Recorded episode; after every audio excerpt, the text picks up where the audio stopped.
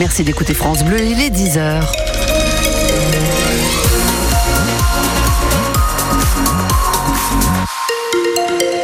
Flash, c'est avec vous. Nolwenn Lejeune, bonjour. Bonjour Julia, bonjour à tous. 7 janvier 2015, 7 janvier 2024. Il y a 9 ans, les frères Kouachi semaient la terreur à Paris, décimant la rédaction de Charlie Hebdo. Huit personnes assassinées, puis le lendemain, une policière à Montrouge. Et le 9 janvier, la prise d'otage à l'hypercachère porte de Vincennes à Paris se soldait par la mort de trois personnes.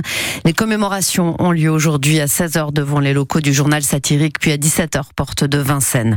Les craintes d'un embrasement du Proche-Orient trois mois après les attaques tout juste du Hamas contre Israël et la réponse de l'État hébreu qui pilonne depuis la bande de Gaza. Le conflit entre aujourd'hui dans son quatrième mois. Le gouvernement est bien silencieux, s'étonnait vendredi sur France Bleu Normandie le président de région Hervé Morin à propos de la crise qui frappe l'ostréiculture, la contamination au norovirus qui a conduit à fermer plusieurs zones de production dont les parcs de Géfos-Fontenay et Grand Camézy dans le Calvados. Le secrétaire d'État en charge de la mer Hervé Berville a fini par réagir hier soir dans un communiqué. Il annonce que l'État va apporter le soutien financier et fiscal nécessaire à chaque entreprise touchée et ce, dès qu'elles auront communiqué le bilan de leur perte. Information à retrouver sur francebleu.fr.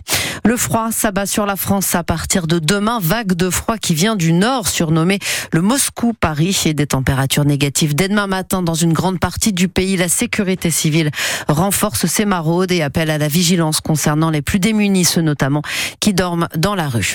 Il y a du football. Aujourd'hui, c'est la reprise pour le stade Malherbe Caen après la trêve hivernale. Et pour commencer cette année 2024, un gros morceau, puisque c'est une équipe de Ligue 1, le voisin Havre, que Caen va aller défier sur sa pelouse en 32 de finale de la Coupe de France. Le Havre qui a plus à perdre que nous réagit ce matin sur France Bleu l'entraîneur canet Nicolas Sub.